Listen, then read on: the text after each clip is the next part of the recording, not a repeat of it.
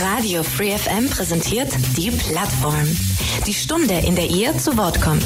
Ihr wollt euren Verein oder eine neue Initiative vorstellen?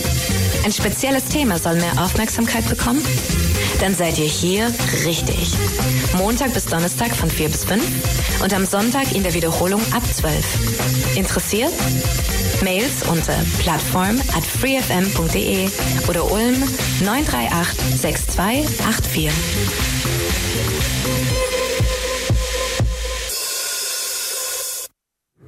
FreeFM, willkommen zur Plattform heute Nachmittag um 16 Uhr auf der 102,6 bei Radio FreeFM. Die Plattform Montag bis Donnerstag auf diesem Sender zur jeweils ja dieser Zeit 16 bis 17 Uhr.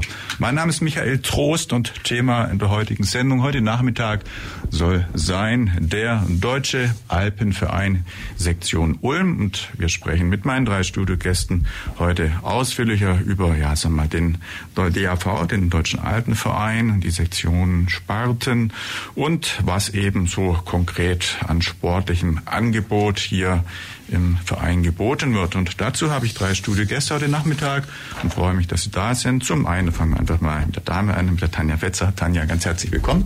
Ja, hallo. Ich sehe gerade, du stehst ein bisschen hinter meinem Monitor, sehe dich gar nicht. Vielleicht rutscht da noch ein klein bisschen irgendwie so, dass wir dich auch sehen können. Außerdem bei uns der Stefan Guggenmus. Stefan, ganz herzlich ebenso willkommen bei uns im Radio heute Nachmittag. Hallo zusammen, ja. Und außerdem ist der Kilian Seibel da. Kilian, auch ganz herzlich willkommen. Schön, dass ihr da seid. Hallo. So, ja, ihr seid das erste Mal im Radio. Das heißt, die Wahrscheinlichkeit, dass die Hörer euch jetzt kennen, ist relativ gering. Und äh, deshalb machen wir doch, was wir immer tun, dass wir euch einfach mal kurz vorstellen. Dann würde ich vorschlagen, wir machen einfach so die Reihe durch, dass jeder einfach ein bisschen kurz zu sich was sagt, wer seid, auch natürlich, wie ihr zum, vielleicht zum Verein gekommen seid, was ihr dort tut, also Funktion und äh, alles, was ihr so ab vorab, äh, was ihr denkt, was die Hörer vorab von euch so wissen sollen und äh, ihr denen ja schon mal vorab vermitteln möchtet. Fangen wir einfach mal an bei dir, Tanja. Ja, hallo, ich bin die Steffi Fetzer. Ich bin äh, im Ski-Alpin-Ressort tätig. Ich bin ähm, die hauptverantwortliche Trainerin im DAV Ulm. Das heißt, ich ähm, kümmere mich um die komplette Trainerarbeit, um die Trainingsgestaltung, ähm, um das Organisation, um die Organisation von Trainings und so weiter. Ich bin schon seit vielen, vielen, vielen Jahren im Verein. Das heißt, äh, eigentlich schon seit meiner Kindheit und bin über meine Eltern dorthin gekommen habe den Verein eigentlich nie verlassen und ähm, bin selber früher Skirennen gefahren und gebe diese Arbeit oder diese ähm, Faszination vom Skirennlauf gerne an die Kinder jetzt weiter. Ja, das ist eigentlich alles, was ich zu mir erstmal zu sagen habe. Mhm. Dann mache ich gleich weiter. Mein Name ist Stefan Guggenmoos. Ich bin im DAV für den Bereich Sommerbiathlon zuständig, bin dort Trainer bin zum DAV gekommen eigentlich über die Kinder. Die Kinder haben Winterbiathlon angefangen und irgendwann war es dann soweit, dass sie gesagt haben, okay, sie würden gern wechseln in den Bereich Sommerbiathlon.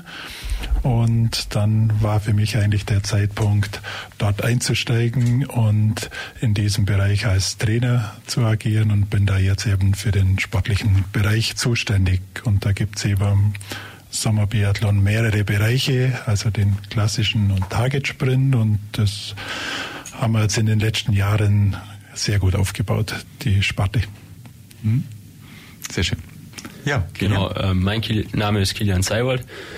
Ich bin einer von vielen Trainern bei uns im DAV für die Winterbiathleten, mache gerade vor allem die 13- und 14-jährigen Luftgewehrschützen, ähm, betreue die als Trainer, kümmere mich nebenher im Verein noch ein bisschen um das ganze Materialthema, was so anfällt, ähm, dass jeder was quasi zum Laufen hat. Genau, das sind so meine Aufgaben beim DAV. Bin selber acht Jahre lang Sportler gewesen, ähm, auch beim DAV Ulm als Winterbiathlet im Leistungssport unterwegs gewesen und habe dann, wo sich, sag ich mal, abgezeichnet hat, dass bei mir nicht bis ganz oben reichen wird, mich entschieden, die ähm, Laufbahn als Trainer einzuschlagen. Mhm. Und ähm, bin auch recht froh über die Entscheidung. Ja, was konkret genau hast du dann von Sport gemacht? Und, äh, auch äh, Biathlon. Auch Biathlon, ja. Winterbiathlon. Genau. Mhm, ja. Und ähm, Wie viel, da fangen wir mal so an, den Verein gibt's ja schon ein bisschen länger. Ich glaube, den Deutschen Alpenverein insgesamt, das ist einer der ganz, ganz frühen Vereine überhaupt oder eine der ersten Vereine ja. mit sportlicher Aktivität, wenn ich das richtig gelesen habe, oder? Also den DAV, die Sektion wurde ja 1879 gegründet, also gibt schon sehr lange und hat auch viele Mitglieder, also es sind knapp 8600 Mitglieder und da gibt es mehrere Sparten eigentlich und äh, großer Bereich ist der, der Bergsport und dann eben den Bereich mit äh, Alpin und Biathlon. Biathlon gibt es jetzt seit 2005, äh, meine ich, ja. dass wir die Anlage aufgemacht haben. Ja. Also bei euch in Biathlon insgesamt, den Sport gibt es natürlich bestimmt schon viel, viel länger. Genau, aber wir hatten den Werner Rösch, der der Gründer war, der die Biathlon-Sparte gegründet hat. Und aus der ist dann später, also die, die Sommerbiathlon-Sparte, die gibt es jetzt erst seit 2017, die wurde erst später gegründet. Alpin gibt es natürlich auch schon länger. Steffi, da kannst Alpin du. gibt es, ja, seit ich in diesem Verein bin, auf jeden Fall. Und den gab es sicher auch vorher schon viele Jahre. Genau. Mhm. Ja. Der, also der DAV insgesamt, den gibt es ja dann, wenn ich das richtig sehe, in Deutschland in verschiedensten Orten und Städten. Also der ist ein, insgesamt erstmal auf Deutschland betrachtet, glaube ich, ein ganz, ganz großer Sportverein dann, oder? Ja, es sind, ähm, ist tatsächlich der größte Bergsportverein der Welt, kann mhm. man sogar sagen, der DAV. Und ist ein sehr großer Sport und ähm, Naturverband in Deutschland, Naturschutzverband hat insgesamt in Deutschland 1,4 Millionen Mitglieder und 355 ähm, ähm, selbstständige Sektionen und der DAV Ulm ist quasi eine von diesen 355 Sektionen. 355, ja. das ist natürlich schon gigantisch groß.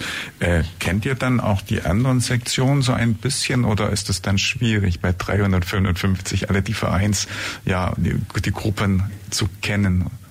Also tauscht man sich da aus, also auch aus oder ist man wirklich ganz separat, dass jetzt Sektion Ulm im Prinzip mit den anderen da gar keinen Kontakt, keinen Austausch und kein Kennenlernen irgendwo hat. Wie, wie ist das?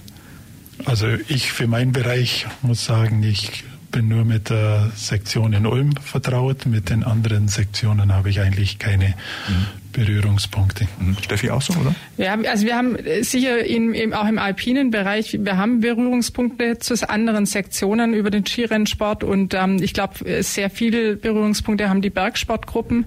Es gibt ja auch ähm, DAV-übergreifende ähm, Aktionen und, und Programme, wo die einzelnen ähm, Sektionen miteinander zusammenarbeiten. Aber ich glaube, mhm. wir im Leistungssport arbeiten sicher nur in unserem Sektionsbereich vorwiegend. Ah ja, okay dann ist es bei dir wahrscheinlich ähnlich, ne? Ja, also Kontakt oder kennen tut man die anderen Sektionen schon halt also bei mir jetzt zumindest äh, vor allem durch private Aktionen, wenn man mal wandern geht und eben auf mhm. Hütten von anderen Sektionen dann unterkommt. Aber jetzt wirklich aus der aktiven Vereinsarbeit äh, gibt es eigentlich fast keine Berührpunkte. Ja. Wie ist denn das also, um sich als Sektion zu definieren? Ist das an einen Ort gebunden? Ist das nicht an Ort gebunden, sondern was weiß ich, an bestimmten, ähm, ja, einfach Aktivitätenbereich? Oder wie ist das also, wie sortiert sich oder gruppiert sich? Also ich meine, gibt es dann jetzt irgendwo auch eine Größe, dass man sagt, okay, ab 1000 Mitglieder ich zwei Sektionen? Oder wie, wie kommt diese, ja, einfach diese Struktur, diese Form mit den Sektionen zustande? Wer definiert das? Schreit ihr irgendwann macht einer irgendwo einfach, schreit Hurra und dann kann er eine Sektion gründen oder kommt es top-down, dass jemand sagt, wir machen in Ulm eine Sektion oder zwei oder wie auch immer strukturieren das nach, ähm, nach Sport, äh, nach Richtung und nach vielleicht irgendwo anderen Kriterien. Wie, wie muss man sich das vorstellen?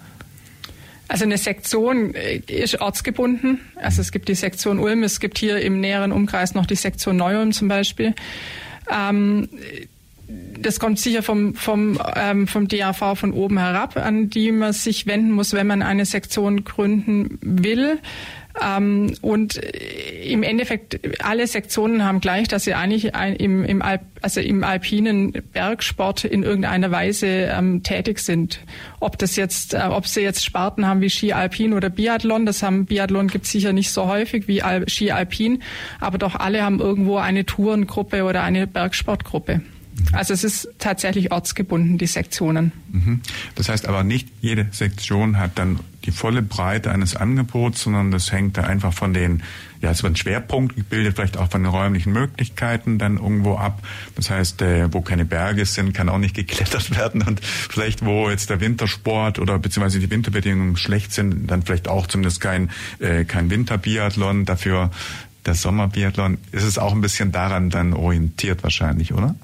Ja, sicherlich, weil wie bei jedem Verein ist man davon abhängig, dass man Leute haben, die eben für diese Interessen brennen. Und wenn ich halt in einer Gegend niemand habe, der sich um Klettern, um Biathlon oder um Bergsport äh, interessiert, dann wird es natürlich auch schwierig, in dem Bereich eine Sektion zu gründen. Mhm. Also von dem her braucht man immer die Personen, die sich darum kümmern und sowas organisieren und auf die Beine stellen. Mhm.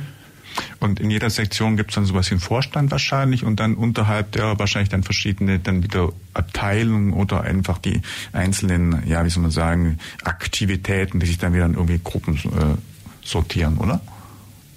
Genau, der Vorstand wird ja dann auch von den Mitgliedern, die es gibt, oder von den Sektionen entsprechend gewählt. Ja.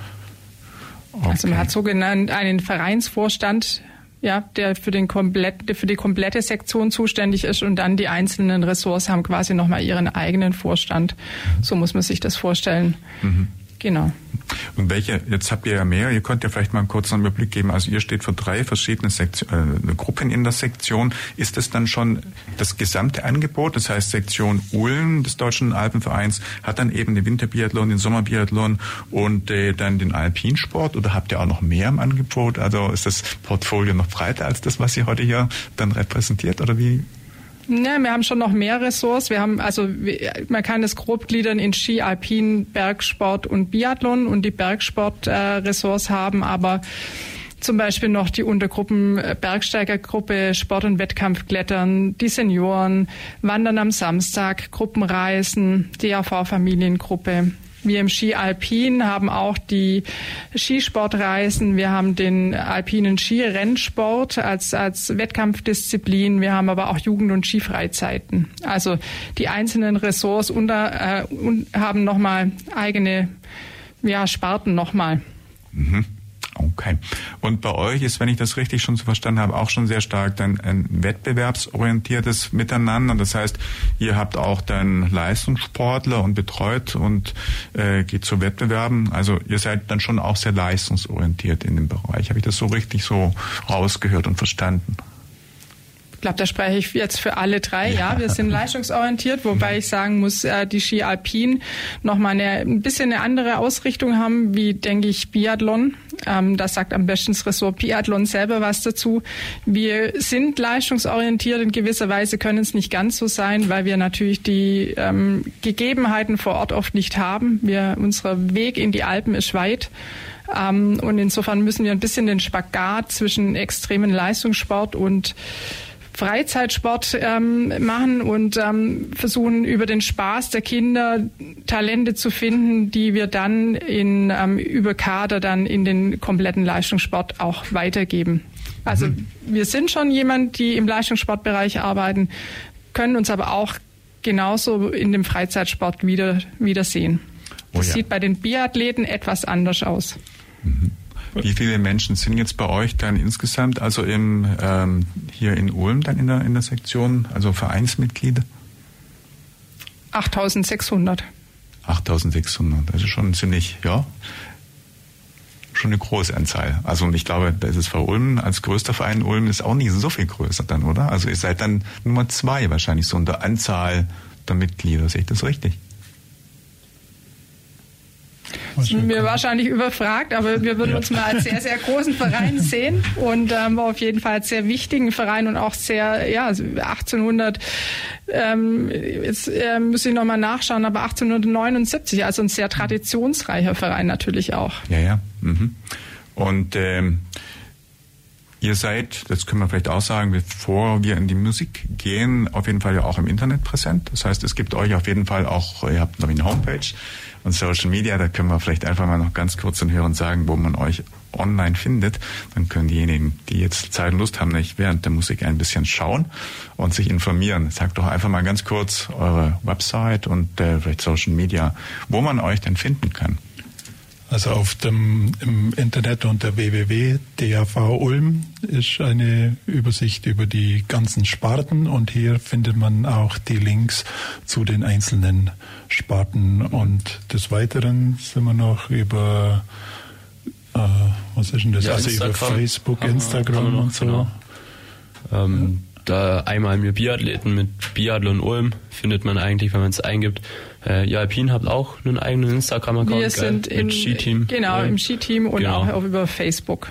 So, dann würde ich sagen, dann sprechen wir doch mit Steffi einfach ein bisschen mehr über das Thema Alpin, über Skifahren.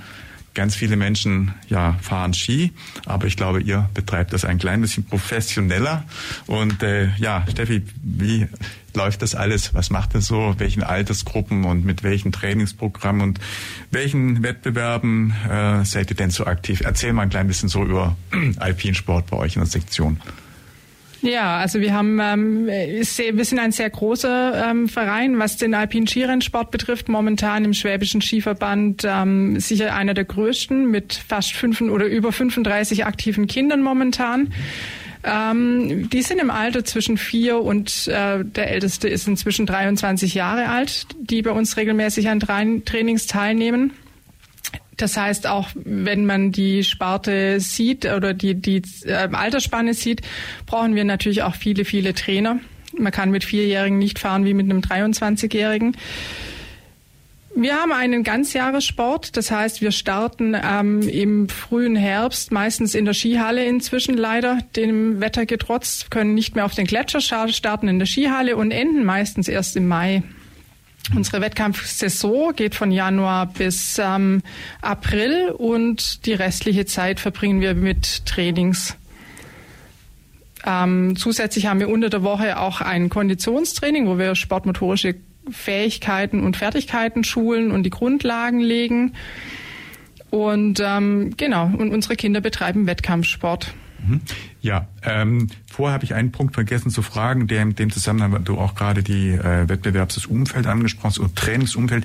Ihr habt irgendwo, glaube ich, auch ein, sowas wie ein Vereinsheim oder eine, auch irgendwo ein Zusammenkunftsort, wo auch dann äh, trainieren könnt wahrscheinlich. Wo findet man euch denn überhaupt? Wo seid ihr denn hier in Ulm ansässig? Wo habt ihr denn euer, ja, euren Standort? Also wir vom Biathlon sind in Donstadt im Biathlonzentrum. Dort finden die meisten Trainings statt und das ist eigentlich der, der zentrale Treffpunkt, wo man uns äh, finden kann. Das ist direkt unter der Autobahn. Ja, also ich weiß, vor, ist. vor man die Unterführung bei der Autobahn durchfährt, geht's links rein, also nach der Rommelkaserne. Ja, ja. Ja. Dann weiß ich, wo das ist. Das heißt, es gibt dann je, je Gruppe oder je Sportaktivität sogar einen unterschiedlichen Anlaufpunkt sozusagen, oder? Das heißt jetzt die Alpinen, Steffi, sind jetzt woanders als das Biathlon? Ja, wir sind, äh, wir haben leider nicht die Möglichkeit wie die Biathleten, dass wir eine äh, Trainingsstrecke im Trockenen haben. Skifahren kann man leider nur auf Schnee. Und äh, ist anders wie beim Biathlon, die die Möglichkeit haben, über Skiroller oder Inline-Skates noch zusätzlich zu trainieren. Deswegen gibt's für uns keinen festen Trainingsort. Unser fester Trainingsort sind die Alpen oder das Allgäu. Okay, ja, verstehe. Das heißt, das ist dann wahrscheinlich ähm, ja bei Sommer wie bei Winterbiathlon dann anders, oder? Das heißt, ihr kommt, wir kommen gleich mal zum Alpinen, aber bei euch, ihr könnt beide rollen. Insofern seid ihr nicht so vom Schnee abhängig, ist das richtig, oder? Genau, also bei uns ist so, wir haben, wie der Stefan gerade schon gesagt hat, die Biathlon-Anlage in Dornstadt, Ja, ja. haben da mit 15 Luftgewehrschießständen und 8 Kleinkaliberschießständen quasi so erstmal die wichtigste Voraussetzung, um eben das Laufen und das Schießen auszuführen, haben auf dem Regie-Rückhaltenbecken von der Autobahn und von der Neubaustrecke von der Bahn jetzt eine Skirollerstrecke asphaltiert, die beleuchtet ist mit Berg, wo auch die Sommerbiathleten dann drauf joggen. Und das ermöglicht uns so, ja, da zu trainieren. Wir machen jetzt auch gerade noch einen Neubau als Funktionsgebäude mit einem großen Kraftraum und ja, einfach neuen Umkleiden, Duschen und ja, so kleineren Sitzungssälen, dass man auch mal gemütlich beieinander kommen kann mhm. und vielleicht auch ja dann mal ein bisschen mehr Sportart übergreifend machen kann, gerade auch mit den Alpinen zusammen. Das ist so der Plan, soll jetzt im Herbst fertig werden. Mhm. Genau, dass man da so einen Anlaufpunkt hat. Ja, okay, verstehe. Aber auf jeden Fall, Steffi, um dann wieder zum Alpinsport zu kommen. Also ihr seid vom Schnee ganz stark abhängig. Ihr könnt nicht auf den, ja, auf irgendwelchen ähm, Graspisten oder so trainieren, gar nicht. Das geht nicht. Also ihr fahrt dann immer mit dem Bus irgendwo oder mit Autos dann ja in die Alpen irgendwo hin. Ja, genau. Also das ähm, spricht einen ganz total wichtigen Punkt an. Wir, wir haben einen kleinen Vereinsbus, einen ähm, normalen ähm, Neunsitzer und ähm, wir brauchen die Eltern tatsächlich als Unterstützer für unsere ähm, für unsere Sportart. Ohne Eltern funktioniert im alpinen Skirennsport gar nichts, zumindest nicht an der Basis. Und wir sind in der glücklichen Lage, dass wir ein wahnsinniges Team haben, bestehend aus Trainern, Eltern, Kindern, also Athleten äh, nicht zu vergessen den Vereinsvorstand, der uns unterstützt in jeglicher Hinsicht. Also das heißt, wir brauchen die Eltern, die uns dann ins, die ihre Kinder ins Allgäu oder zu den Trainingsorten und Wettkampfstätten bringen. Und ähm, deswegen ist das ähm, Gesamte als Team anzusehen. Eben bei uns kann man die Kinder nicht nur abgeben, sondern man muss aktiv ein bisschen mit, mit dabei sein und ähm, das genießen aber die Eltern auch. Mhm. Ja, das heißt aber, dass ihr dann immer schon eine gewisse Zeit in An also Anfahrt in Kauf nehmen müsst und äh, eigentlich das Training dann plus die Fahrzeit kalkuliert werden muss. Also natürlich dann immer ja schon etwas umständlicher. Ja, umständlich würde ich es nicht bezeichnen. Es ist sehr, sehr zeitaufwendig und oh, deswegen, genau, das ist mein ja, genau. Nein, und deswegen ist es auch umso faszinierender, dass wir so viel Nachwuchs bekommen haben. Ich mhm. glaube, das zeichnet einfach uns auch als, als Team, ähm, als alpines Team aus. Stiefan ist zwar eine Einzelsportart, aber doch scheint unser Team gut zu funktionieren, sonst hätten wir nicht so viel Zulauf bei dem Zeitaufwand weil die Schule bleibt für die Kinder ja auch noch ähm, nebenbei oder die Eltern müssen zum Arbeiten. Wir verbringen halt viel, viel gemeinsam, viel gemeinsame Zeit, sind oft das ganze Wochenende unterwegs. Das heißt mhm. Freitag Anreise und Sonntag erst Rückkehr. Also sehr zeitaufwendig. Oh ja, das heißt, dass die Kinder, die bei euch auf jeden Fall dann Alpinsport betreiben, schon gute Schüler und Schülerinnen sein müssen, um das dann zeitlich auch zu bewältigen. Also ich meine, das ist ja dann ähm, ja Freitag schnell packen, ins Auto springen und Sonntagabend zurück, dann schon intensiv. Das heißt, vor Klausuren und so weiter stelle ich mir das schon anspruchsvoll vor, das zu bewältigen. Das ist korrekt. Ich glaube aber, das ist ähm, beim Biathlon eben dasselbe. Äh, faszinierend ist, dass diese sportlichen Kinder oder diese Kinder, die über diesen Leistungssport in der Art kommen, in der Regel sehr gute Schüler sind, weil sie gelernt haben, sich selbst früh zu organisieren und eigentlich wissen, worauf es ankommt. Die sind, ähm, ich sage mal, on the point, äh, dann äh, zur richtigen Zeit am richtigen Fleck mit der richtigen Konzentration und das spiegelt sich in der Schule wieder. Ich glaube, das werden wir die Biathleten wieder, ähm, werden das die Biathleten genauso sehen, dass wir da wenig Probleme in der Schule haben. Nee, das kann man absolut bestätigen, weil die Kinder wachsen eigentlich damit auf mit Trainingspläne, wo man ganz klar eigentlich von klein auf äh, beigebracht kriegt, dass man bestimmte Ziele eben nur erreichen kann, wenn man nach einem bestimmten Plan auch trainiert. Und, und das zeigt sich bei den Kindern. Also die die haben also ihren Plan im sportlichen Bereich und haben da auch ihren Plan im schulischen Bereich und bringen das eigentlich ganz gut unter einen Hut. Mhm. Ich kann es nachvollziehen. Wir hatten auch zum Beispiel hier bei uns in der Firma mal Studenten oder einen Studenten, der Hochleistungssport Schwimmen betrieben hat und der war auch ein super, was Timing, was Einteilung angeht, ein super Mann und der hat inzwischen auch tolle Karriere gemacht. Also da hat dann ähm, auch diese Disziplinen, die man haben muss, um Sport, Leistungssport, Hochleistungssport zu betreiben, sich im Beruf beruflichen oder in der Ausbildung sehr, sehr positiv dann ausgewirkt oder niedergeschlagen.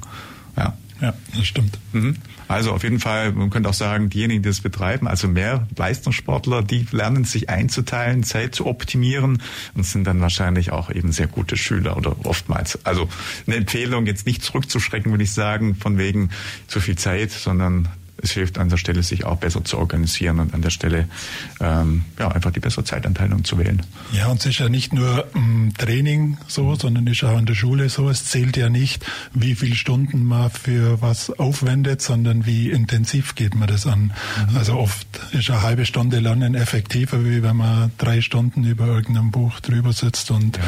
und daneben mit dem Smartphone rumspielt. Also, und das meine ich mit der zielorientierten Erziehung, wo die Kinder dann einfach haben, sie wissen, wann sie sich auf den Punkt konzentrieren müssen und dann kommt in allen Bereichen auch mehr raus. Steffi, wie ist das bei euch? Sind aber dann auch äh, Menschen, die jetzt nicht mehr sag mal, äh, in den Leistungssport herangeführt werden, äh, in der Sektion auch äh, oder in der Gruppe aktiv? Also jetzt Menschen, die quasi schon sag mal, 30, 40 oder ein bisschen älter sind oder gar nicht? Oder wie, wie seid ihr jetzt sortiert von einfach von der Altersgruppe, vielleicht auch Männlein, Weiblein? Wie, wie kann man sich das bei euch vorstellen? Mhm. Also Männlein, Weiblein gibt es bei uns keinen Unterschied tatsächlich. Und ähm, von der Altersstruktur her ist es so, in der Regel betreiben die, die Kinder, Jugendlichen und jungen Erwachsenen ähm, bis so, sagen wir mal, Mitte 20 vielleicht ähm, ihren Wettkampfsport und dann ähm, ja, ich glaube, dann entscheidet sich, ob man gute Vereinsarbeit geleistet hat, nämlich dann, ähm, ob derjenige, der Wettkampfsport betrieben hat, vielleicht diese Freude weitergeben möchte und als Trainer eben uns zur Verfügung steht. Mhm. Und das hat uns die letzten Jahre auch gezeigt. Wir haben ein extrem großes Trainerteam dazu gewonnen, weil viele junge Leute, viele junge Athleten gewechselt haben auf die andere Seite des äh, Sports, nämlich ähm, eben als Trainer. Und ähm, nur so kann ja auch ein Verein weiter bestehen. Also ich, ich denke, wir können nicht nur die Kinder im Wettkampfsport begleiten und danach ist Schluss. Ziel sollte es ja sein, dass wir den Verein aufrechterhalten, den Kindern so viel Freude an ihrem Sport bieten, dass sie nachher, wie der Kilian ja jetzt auch hier sitzt in, mit seinen jungen Jahren ähm, und schon jetzt als Trainer ein, äh, an die Kinder diese Freude weitergibt und, und die, ähm, die nächste wettkampforientierte ja, ähm, Gruppe von Kindern äh, eben heranführt. Also was Besseres kann im Verein ja nicht passieren. Das heißt, es ist durchgängig vom Alter. Wir haben alle Altersstrukturen. Verstanden. Was ist denn so bei euch und auch für den Alpinsport eben so das Mindestalter, wo man sagt, ja, drei, vier kann man ein Kind auf Skiern stellen und dann auch vielleicht, wenn das Interesse da ist für den Leistungssport, dann äh, gewinnen. Was ist so ja ein Einstiegsalter? Also ein gutes Einstiegsalter ist sechs, sieben, denke ich. Wir haben Kinder mit vier dabei. Äh, das ist grenzwertig. Das kommt darauf an, wie, wie ähm, fit die Eltern sind und wie engagiert die Eltern sind. Das können wir ab und zu stemmen, je nachdem, wie viele Trainer wir am Start haben. Sechs, sieben sollten sie schon sein, weil sie eine gewisse, eine kleine gewisse Selbstständigkeit brauchen. Die sollten zum Beispiel ganz banal allein auf Toilette können weil wir das einfach nicht stemmen können. Wir sind kein Skikurs, das darf man nicht vergessen. Wir machen ähnlich vom Training sicher am Anfang auch eine Art Skikurs, aber wir sind kein Skikurs, wo man ein Kind ähm, ähm, den ganzen Tag in, in dem Sinne betreut. Also die Kinder brauchen eine gewisse Selbstständigkeit. Und das, denke ich, ist das Mindestalter sechs. Okay. Und ähm, so den Leistungssport, den ihr so abdeckt, also normalerweise so Leistungssportler so bis Mitte 20, Anfang 30 dann wahrscheinlich, oder? Was ist so das optimale Alter, wo er dann auch sagt, da haben wir Trainingsgruppen, damit gehen wir, oder mit Menschen, die äh, in diesem Projekt aktiv sind, in Wettbewerbe hinein. Was ist so in etwa dann so die obere Grenze, wo die üblicherweise dann vielleicht dann sagen, okay, das war's? Ja, erst im Skisport ist es leider sehr früh. Ähm, wir haben uns vorher darüber unterhalten, der Deutsche Skiverband sortiert leider sehr, sehr früh seine Athleten aus. Das heißt, bei uns ist ähm, der, der wichtigste, das wichtigste Alter zwischen 10 und 12, um die Komplettbasis gelegt zu haben.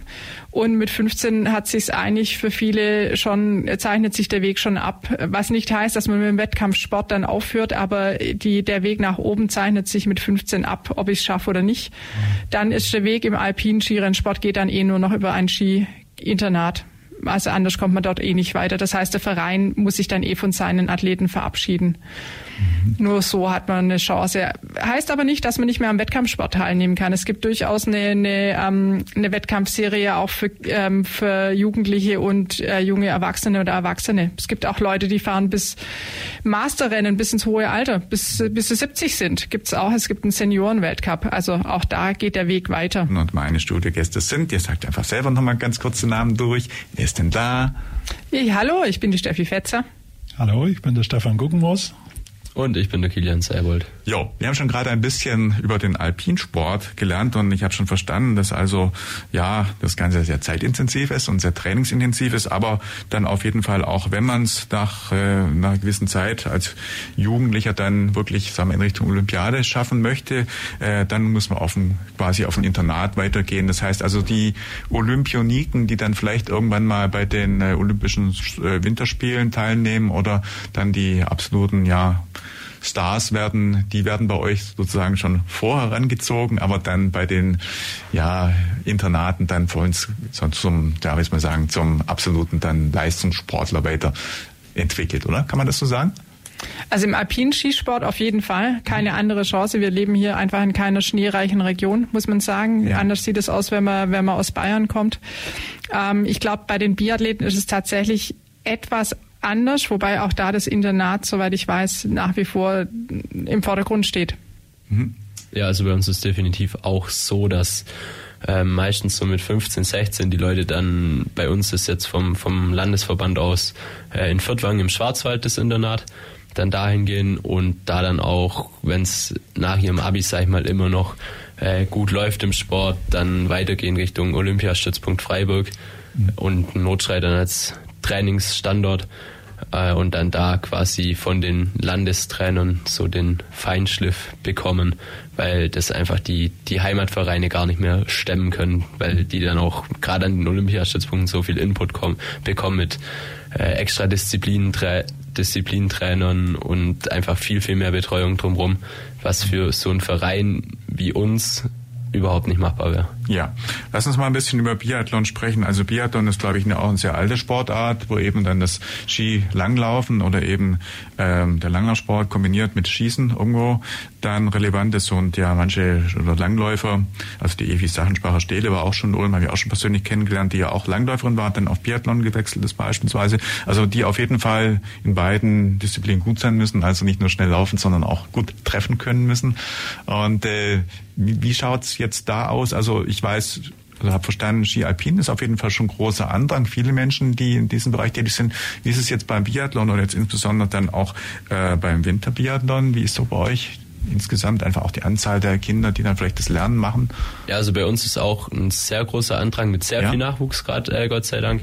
Auch ähm, ja sehr erfolgreich gerade eigentlich durch die Bank, was uns als Verein sehr zufrieden macht. Ich habe da eben gerade nochmal geschaut. Wir haben gerade ungefähr 80 Sportler. Los geht's so alterstechnisch bei sieben, acht Jahren. Stefan, ich weiß nicht, wie alt ist der Älteste bei euch?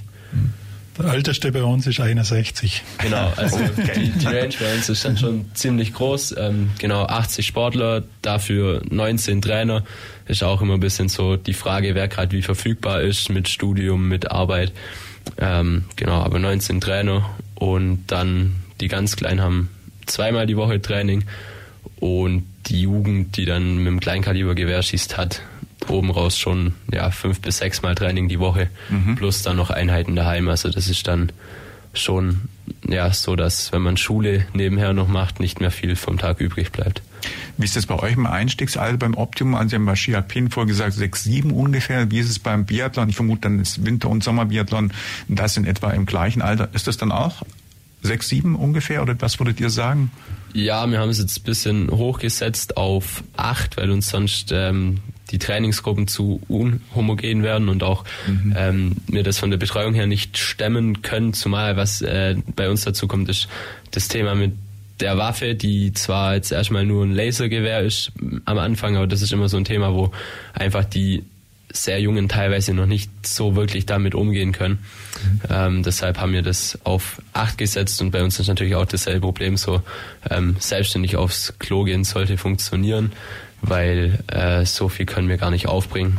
Auch da, bei uns ist quasi wie bei den Alpinen, ohne die Eltern geht's nicht es ist zwar immer gut, wenn man die Trainer am Schießstand und auf der Strecke hat, aber trotzdem braucht man von den Eltern noch irgendjemand, der Strafrunden zählt, der Streckenchef ist, der die Zeitnahme macht.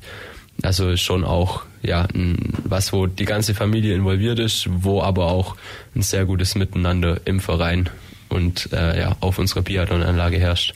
Mhm. Ja, ähm, was du gerade ansprichst, ist ein Punkt, den ich verstehe. Also ich meine, wenn man jetzt äh, jemand sagt, die Kinder müssen mit Waffen umgehen, natürlich auch wenn es nur Laserwaffen sind, ist das trotzdem natürlich nicht wahrscheinlich ganz ungefährlich. Also muss man schon an der Stelle wissen, was man da in der Hand hält und dass man da keinen ja, kein Fehler macht, sage ich mal. Also von daher vielleicht ein bisschen besondere Voraussetzung.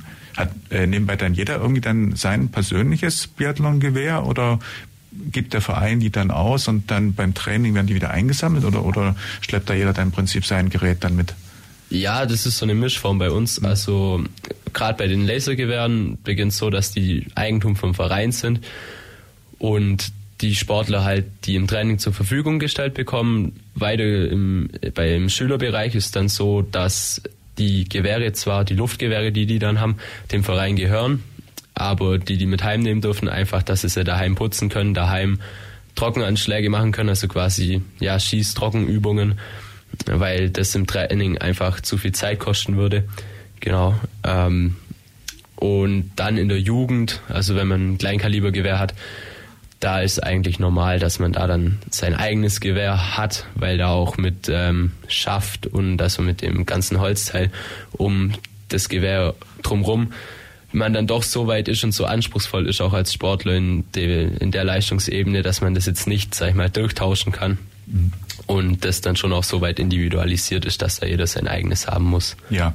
Dann wir achten aber schon darauf, dass die die Kinder, die dann wirklich so weit sind, dass sie das Luftgewehr mit nach Hause nehmen dürfen, dass die schon lange genug dabei sind und auch äh, entsprechende Bestätigungen dann haben, wo man sicher ist, die wissen genau, wie man mit so einem Gewehr umzugehen hat. Also es ist auf keinen Fall so, dass jemand kommt und ohne weiteres bei uns so ein Gewehr mit nach Hause nehmen darf. Ja, ja. Mhm. Man muss auf jeden Fall vor Biathlon natürlich dann zwei Befähigungen haben. Einmal gut auf den Skiern stehen, schnell stehen oder, oder gut laufen können und zum anderen natürlich auch präzise schießen. Das heißt, wenn jetzt jemand zum Beispiel üblicherweise äh, ohne Brille, also vielleicht äh, im Tagesgeschäft mit Brille unterwegs ist, aber dann im Sport sie absetzt, äh, also dann ähm, ja geht das da nicht. Man muss extrem auch gut sehen können, weil beim Biathlon ist ja das Schießen ein ganz äh, ein wichtiger Punkt. Wer da daneben schießt, der läuft die Strafrunden ohne Ende. Ja. Also, wie ich sagen, da muss man auch gut sehen, auf jeden Fall. Ja, es stimmt. Ähm, wobei jetzt so in letzter Zeit sich gezeigt hat, mit gerade Kontaktlinsen lässt sich sehr viel machen und es ist dann doch sehr kontrastreich mit eigentlich nur Schwarz und Weiß, was man sehen und erkennen muss. Mhm. Also wenn man dann mal, sag ich mal, nicht eine allzu große Sehschwäche hat und ohne Brille schießt, dann funktioniert das bei den meisten immer noch sehr gut. Also die Augen sind, sag ich mal, bei den wenigsten Sportlern bei uns das Problem beim Schießen. Weil du es gerade sagst, ist tatsächlich so ein Hochleistungssport oder auch letztendlich angestrebt wird, mit Kontaktlinsen möglich. Ich meine, Kontaktlinsen können, Linsen können ja auch verrutschen, gerade im Wettkampf. Stell ich es mir schwierig vor. Funktioniert aber, sagst du, oder? Ja, funktioniert. Ähm, muss auch irgendwo funktionieren, weil Brille, Sonnenbrille oder so funktioniert nicht beim Schießen. Da ist die Distanz dann vom Auge zum Gewehr zu groß, mhm. dass man da sauber durchsieht. Also das funktioniert auf jeden Fall, ja. Ja. Trainingsanlage, also wenn es keinen Schnee hat, ihr lauft auf Rasen, auf Rollen oder auf Beton, also mit Rollen auf Beton oder auf Rasen oder? Genau, mit Rollen auf, auf Asphalt. Ja. Ähm, ist eigentlich, ja, dadurch, dass wir hier nicht so wirklich Schneeglück haben in Ulm, eigentlich unser durchgehendes Trainingsgerät das ganze Jahr über. Wir versuchen am Anfang von der Saison und auch während der Saison an freien Wochenenden natürlich auch immer in den Schnee zu gehen, so gut es geht. Die Wettkämpfe im Winter sind auch immer auf Schnee. Genau. Ähm, aber da müssen wir eben gucken, dass wir auf den Skirollern so eine gute Grundlage legen, gerade von der Technik her und die Sportler so weit sensibilisieren, dass es dann auch quasi reibungslos klappt, sobald sie ihre Ski dann wirklich auf den Schnee anschnallen. Das ist so für uns Trainer, sag ich mal, die größte Herausforderung, weil die Rolle läuft an sich immer. Wenn aber der Ski nachher im Schnee dann verkantet, dann läuft er halt nicht mehr. Und das ist so, das den Sportlern zu vermitteln, ist so, so das größte Problem eigentlich. Mhm. Also man kann die, die Technik schon ein, halbwegs auf Beton oder auf Asphalt trainieren, aber ein bisschen Unterschied ist, denke ich schon, ob ich gleite oder ob ich rolle, oder? Ja. Auch schon vom Bremsen. Ich meine, ich bin selber auch schon Jahrzehnte möchte ich fast sagen, Eishockey, äh, mit Eishockey schon also Schlittschuh gefahren, rumgesaust hier in Neu-Ulm auf der Anlage und bin auch schon auf Rollschuhen gestanden und das Bremsen ist halt schon ein bisschen ein Unterschied. Also von daher denke ich, ist das auch beim, beim bei euch beim Biathlon dann schon ein Unterschied. Ja, auf jeden Fall. Also die Skirolle zum Beispiel haben gar keine Bremsen. Mhm. Das macht das ganze Sommertraining immer sehr spannend. Ähm, Ski, klar, kann man einfach mhm. flugen. Auf Skirollern geht's nicht. Äh, es ist auch vom Laufen her eine ein Unterschied spürbar, wobei das, sag ich mal, inzwischen so näher beieinander liegt, dass man die elementaren Sachen äh, auf dem Skiroller sich recht gut für den Winter aneignen kann. Mhm, ja. Und ähm, also ihr habt da einen Schießstand und ihr habt dann an der Stelle, also trainiert man dann jetzt, also dass du rollst und immer an den Schießstand hinfährst, schießt und dann weiter oder trainiert man separat schießen und separat dann eben das äh, Fortbewegen auf den äh, auf den Rollen? Also ist das immer dass man quasi nur im Bereich des Schießstands quasi umherrollt, hinfährt, schießt oder rollt man, dann rollt man und dann in der nächsten Session, Trainingssession wird nur geschossen. Wie, wie, wie geht das bei euch? Das, das ist bei uns recht unterschiedlich, je nachdem, ja. äh, zu was eine Zeit in der Saison wir uns gerade befinden. Also jetzt gerade im Frühjahr wieder im Aufbau machen wir auch sehr viel erstmal unspezifisch, ohne Schießen, ohne Skiroller, dass wir einfach mit unseren Sportlern zum Fahrradfahren, zum Joggen, zum Wandern gehen, dass einfach eine gewisse ja, Grundlagenausdauer aufgebaut wird.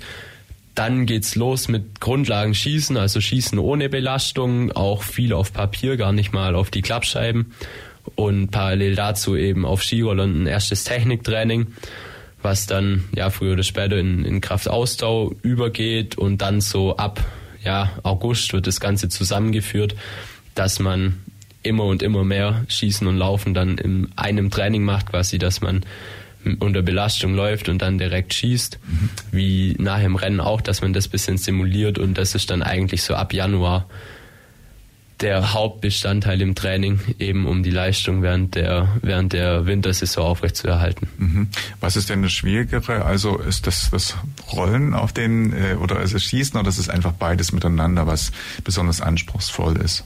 Das ist sehr sportlerabhängig. Also manche sind koordinativ so fit, dass sie äh, auf dem Ski einfach gar keine Probleme haben. Die sehen das im Fernsehen und laufen dann ja mit bisschen Anleitung früher oder später genauso. Ähm, andere wiederum haben es gar nicht oder er tun sich sehr schwer mit der Technik im Laufen, gerade im Wachstum haben wir da viele, die halt einfach gar nicht so richtig ihren, ihren Körper koordinieren können, weil sie auch teilweise einfach sehr stark wachsen oder gewachsen sind. Mhm. Ähm, Schießen gibt's auch die unterschiedlichen Fälle, also welche, die eine ganze Saison lang im Winter keinen einzigen Fehler schießen und ähm, gleichzeitig im gleichen Jahrgang welche, die ja kein einziges Mal fehlerfrei vom Schießstand kommen, eine ganze Saison. Also das ist wirklich sehr sportlerabhängig. Das, da kriegt man, glaube ich, egal wie man fragt, immer eine unterschiedliche Antwort. Mhm. Und wir waren jetzt so gerade schon beim Thema Biathlon, haben ein bisschen über Winterbiathlon gesprochen, wollen aber noch äh, auch das Thema Sommerbiathlon ansprechen. Stefan, das ist so dein Part, da bist du als Trainer, glaube ich, dann tätig, oder? Das ist richtig, ja, das ist mein Part und ja, fasziniert mich einfach auch die Sportart, weil ich es wahnsinnig spannend finde, das Hineinhören in den Körper durch das beim Laufen. Man hat doch die sportliche Anstrengung, die den Puls hochtreibt und dann aber den Körper so zum Kontrollieren, dass man dann beim Schießen trotzdem ruhig bleiben kann und die Scheiben noch trifft. Und das finde ich so faszinierend an dieser Sportart. Wie trainiert ihr denn? Also ihr seid jetzt Sommerbiathlon, das heißt, ich gehe davon aus, dass bei euch grundsätzlich nur auf den Rollen bewegt wird und dann auch eben ähnlich wie es jetzt das Winterbiathlon trainiert, äh, dann halt am Stand geschossen wird. Wie ist jetzt das bei euch im Training? Ist da ein großer Unterschied eigentlich dann oder wie schaut das aus? Ja, es ist ein gewaltiger Unterschied und das ist auch das, was man, man denkt immer beim Sommerbiathlon, das sind die in Anführungszeichen Winterbiathleten, die auf Rollen unterwegs sind. Das ist aber falsch, sondern wir sind im Sommerbiathlon wird also nicht gerollert, sondern es wird gejoggt, also ah. laufen. Hm. Und da gibt's unterschiedliche Wettkampfformate, also die Strecken variieren, aber es ist immer Joggen und Schießen in dieser Disziplin. Und das üben wir bei uns auch auf der Biathlonanlage aus. Und klar, wir brauchen nicht, wir brauchen keinen Schnee. Im Gegensatz, wir wollen sogar gar keinen Schnee. Also, und dementsprechend ist unser Trainingsaufbau auch äh, komplett gegensätzlich zu den Winterbiathleten, weil wir unsere ganzen Wettkämpfe in der Sommerphase haben. Also jetzt geht's los mit den Wettkämpfen. Die ersten waren schon. Aber so die Hauptwettkampfphase ist eigentlich von April bis Ende August oder Anfang September. Im Gegensatz zum Winterbiathlon, wo die Wettkämpfe über die Wintermonate stattfinden. Und dementsprechend haben wir im Winter unser Grundlagentraining und unseren Trainingsaufbau. Und jetzt kommt die Phase, wo wir unsere Wettkampfphase haben. Kann es auch sein, dass jemand, ich meine, zeitlich nacheinander, wo das ja passend dann vom Winter in den Sommerbiathlon wechselt und wieder umgekehrt, im Prinzip dann, äh, um immer irgendwo dabei zu sein, auch zu Veranstaltungen zu fahren, ist das auch, gibt es einen Austausch, dass zwischen euch im Prinzip ein, ein Wechsel je Jahreszeit auch ein bisschen äh, geschieht oder gar nicht? Es kommt eigentlich nur in Frage, wenn jemand vom Winter irgendwann sagt, ich will in den Sommer wechseln, dass er dann direkt im Anschluss wechselt. Aber dass man beide Sportarten betreibt, äh, das funktioniert nicht, wow. weil eben der Trainingsaufbau unterschiedlich ist. Und was natürlich noch hinzukommt, wenn ich beides auf dem Niveau machen würde, dann hätte ich für meinen Körper gar keine Regenerationszeit. Und dann ist klar, dass nach zwei, drei Jahren der totale Einbruch kommt, weil Regeneration einfach sehr wichtig ist für den Körper. Mhm. Oh ja, ja, verstehe ich.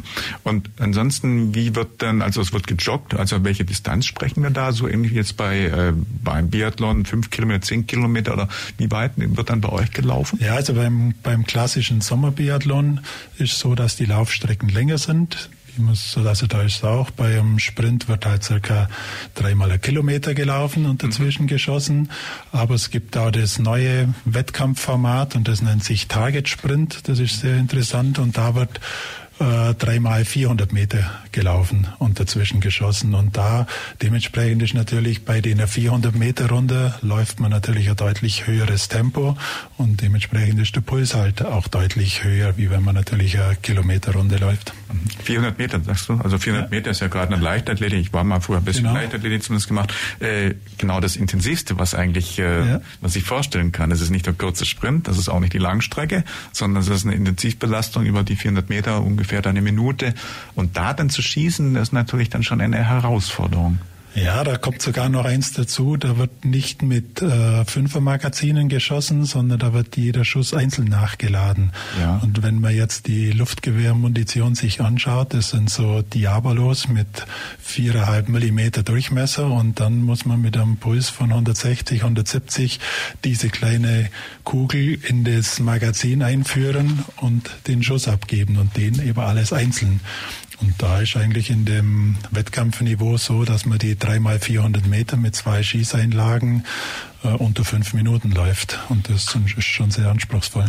Mhm. Ja, ist schon ganz schön heftig. Wie ist bei euch dann so von der Alters, ja, also Maximum, was, wie lange kann man diesen Sport aktiv dann auch mit Erfolg betreiben? Ist das auch so, dass man schon mit dabei Mitte 20 oder so irgendwo dann aufhören muss oder wie ist das bei euch?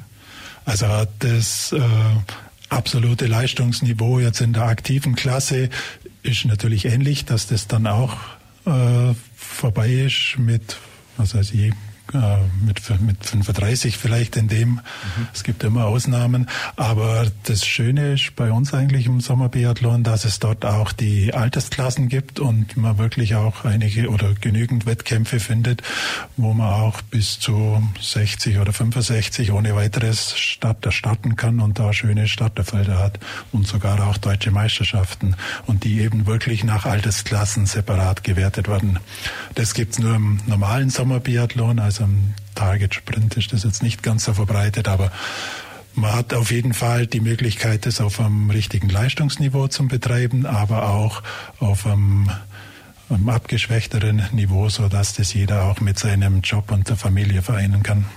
Jetzt haben wir noch nicht, glaube ich, erklärt, wo ihr genau trainiert. Also ihr seid, wo ist euer Trainingsbereich dann? Unser Trainingsbereich ist auch an der Biathlonanlage auch in Donstadt. Ja. Wir bauen unser Training halt auch auf. Wir treffen uns am Montag immer zusammen Lauftraining. Da gehen wir oft irgendwo in Ulm, wo wir an der Endhaltestelle oder an der Donau, wo man reines Lauftraining, wo man Grundlagentraining auch macht. Mhm. Und dann haben wir Dienstag auch an der Anlage immer so äh, Stabilitäts- und Kraftübungen und Gymnastik. Und Donnerstag und Samstag sind wir dann eigentlich immer auf der Anlage und trainieren halt auch Grundlagenschießen und Laufen oder über Komplextraining, wo man beides zusammen trainiert. Wir haben gar nicht mehr so viel Zeit, aber eins will ich doch noch fragen, gibt es jetzt irgendwo auch bekannte, vielleicht Olympiateilnehmer, die aus euren Bereichen irgendwie erwachsen sind, entwachsen sind, irgendwelche Stars, die man schon kennt oder noch nicht? Nee, also im Olympiateilnehmer haben wir jetzt keine. Im Sommerbiathlon gibt's gar keine, weil das ja. keine olympische Disziplin ist. Aber wir haben durchaus beachtliche Erfolge. Wir haben also Junioren-Weltmeisterinnen also sowohl im Sommerbiathlon als auch im Winterbiathlon und haben auch einige Sportler, die aber in den Nachwuchskadern entsprechend platziert sind. Also man muss wirklich sagen, wir sind da sehr, sehr zufrieden mit den Erfolgen, die in diesen Sportarten rauskommen bei uns im Verein. Ja, Alpin, ist da jemand irgendwie äh, bekannt? Na, bei uns ist tatsächlich noch schwieriger, nach oben oh. durchzukommen, muss ja. man einfach sagen, von der Lage. Ähm, wir sind immer mit dieser Saison mehr als zufrieden mit zwei amtierenden ähm, Vizemeistern im, im schwäbischen Bereich und einem schwäbischen Meister. Also da sind wir schon echt gut dieses Jahr aufgestellt. Mhm. Ja, wir haben gar nicht mehr so viel Zeit, aber euch war es noch wichtig, ihr wolltet zum Thema Neubau, wolltet ihr noch ein paar Worte verlieren. Lasst uns das doch gerne die eineinhalb Minuten, die wir haben, noch tun. Wer mag? Äh, ja. Hm? Ja, ähm, also bei uns ist es so, äh, wir hatten jetzt lange leider ähm, ja eher provisorische Trainingsanlage und Trainingsmöglichkeit, dadurch, dass wir in Dornstadt in den Gebäuden, die da schon standen, uns ähm, aufgehalten haben, unsere Werkstatt drin hatten, unsere Umkleiden drin hatten. Ähm, das Hauptproblem war, wir hatten die Geschlechter großteils vermischt, das war nur mit so einem Holzverschlag getrennt. Und auch der Kraftraum war jetzt einfach bei 80 Sportlern irgendwann zu klein gewesen und deshalb haben wir jetzt ähm, angefangen, ein neues Funktionsgebäude zu bauen, eben um diese ganzen Probleme zu umgehen mit einem größeren Kraftraum, mit einer neuen großen Werkstatt, mit gemischten Umkleiden, genau. Mhm. Und da wird es dann irgendwo in Kürze auch dann ja was zu feiern geben, wenn das fertig ist, oder? Genau, September ist gerade angesetzt, dass das da fertig ist und dann ziehen wir da ein. Ja, ansonsten, wenn man Neues oder wenn man sich interessiert, genau, dann darf man sich einfach bei euch melden, einfach anrufen, hinkommen, mal reinschnuppern und dann kann man einfach mal gucken, ob das das richtige Verein ist, oder? Genau, am einfachsten über die Homepage der Ulm kann man alle Informationen und man kann zu uns gern kommen, um den Sport auszuüben. Wenn aber jemand sagt, äh, aktiven Sport möchte ich nicht, dann kann er auch andersweitige Unterstützungen sind herzlich willkommen bei uns. Vielen Dank, dass ihr heute da wart. Ihr seht, die Plattform geht ganz, ganz schnell rum. Das war die Plattform heute Nachmittag mit der DAV Ulm. Und mein Name ist Michael Trost, eine Moderation. Meinen Gästen, ich sage nur ganz kurz, ganz, ganz schnell. Namen Steffi Fetzer. Stefan Guggenmoos. Und Kilian Seibold. Sagen Tschüss, vielen Dank. Das war die FreeFM-Plattform auf der 102,6. Vergangene Sendungen gibt's zum Nachhören auf freefm.de slash Programm slash Plattform.